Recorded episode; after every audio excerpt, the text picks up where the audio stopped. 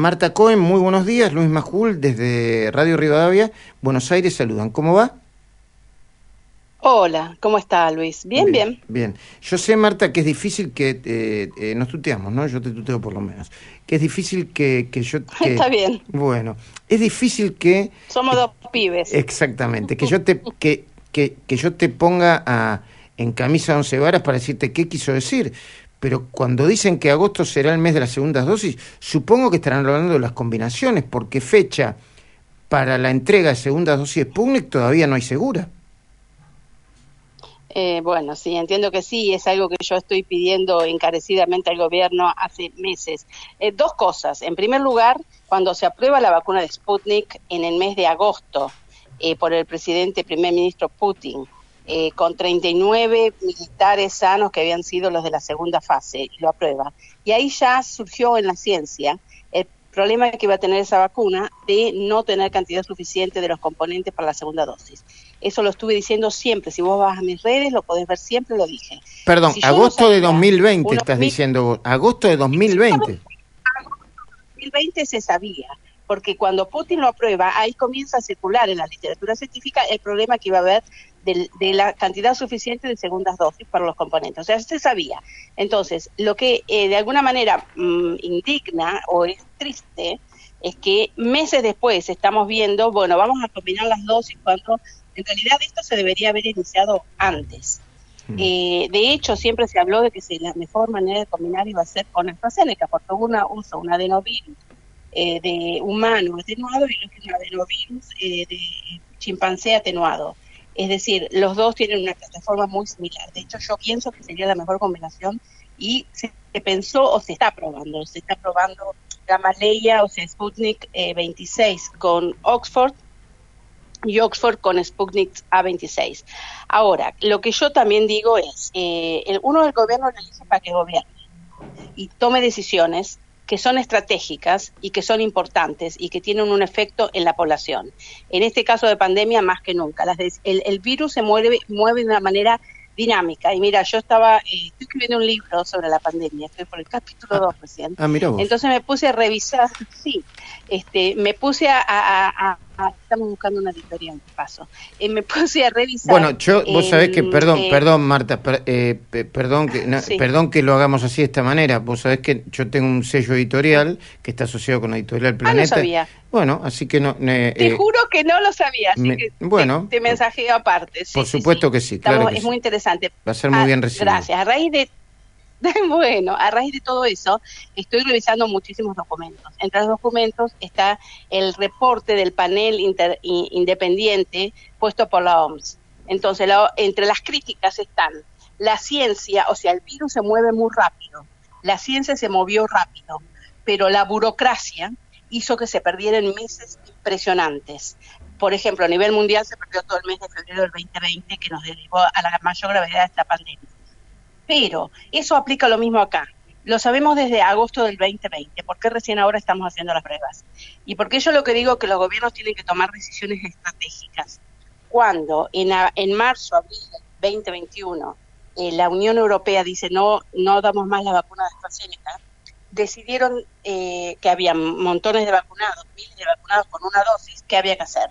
¿Había tiempo para probar? No había tiempo para probar. Entonces le dieron una segunda dosis de Pfizer o una segunda dosis de Moderna.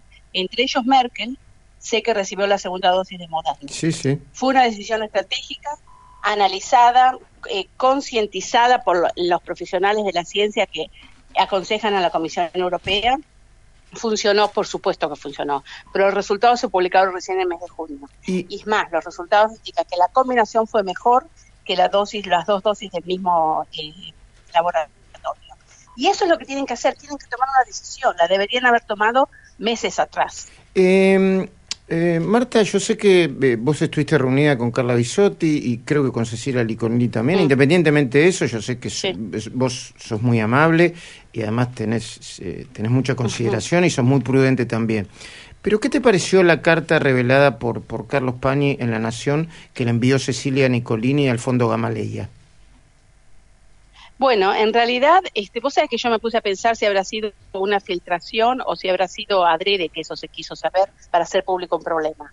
y de alguna manera que el problema está a flor de piel, ¿no es cierto? Era tan evidente que el problema existe que a mí me trajo alivio que se ponga las cartas sobre la mesa y que se pueda decir, bueno, tenemos que hacer algo. Y de alguna manera eso destrabó este, el problema que habría habido con Pfizer. Así que personalmente, como, como vos decís, a mí no me gusta hacer críticas, yo trato de venir desde la transparencia, ¿no es cierto? Y decir, bueno, la ciencia dice esto y, es mi, mi, lectura. Entonces, a mí, desde el lado de una persona involucrada con eh, la vacunación en la pandemia y cómo evitar esta pandemia, me parece mm, un buen un buen outcome, ¿no? Un buen resultado que se, que se haya, no sé si filtrado de casualidad porque en realidad nos favoreció a todos.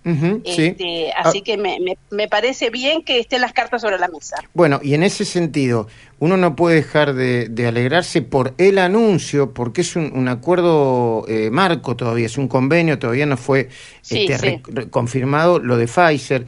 Incluso Bisotti ayer yo te, lo confieso, eh, esto es una cuestión personal, a veces no termino de entender la manera en la que habla Bisotti, primero porque, porque pone mucha pausa entre una frase que, debería ser este, seguida, entonces no termino de, entender qué es lo que quiere decir. Pero al, mismo tiempo, abrió un paraguas con el tema logístico. Está bien, ahora, también es cierto que se debería haber firmado con Pfizer mucho antes y eh, yo entiendo, no, no, eh, no soy quien para decir cuántas muertes se podrían haber evitado, pero con que hubiese sido solo una es mm. suficiente, ¿no? Eh, absolutamente. Y además que Argentina había sido uno de los lugares en donde se, se, probó la vacuna, donde hubo mucha gente que, fueron los voluntarios de la vacuna de Pfizer. Así que me, le doy la, celebro, le doy la bienvenida, pero además la vacuna de Pfizer, mientras tanto, es la única aprobada y por la OMS, por la FDA, y en Europa para los niños mm. eh, de 12 años a 16, porque ya estaba aprobada 16 para arriba.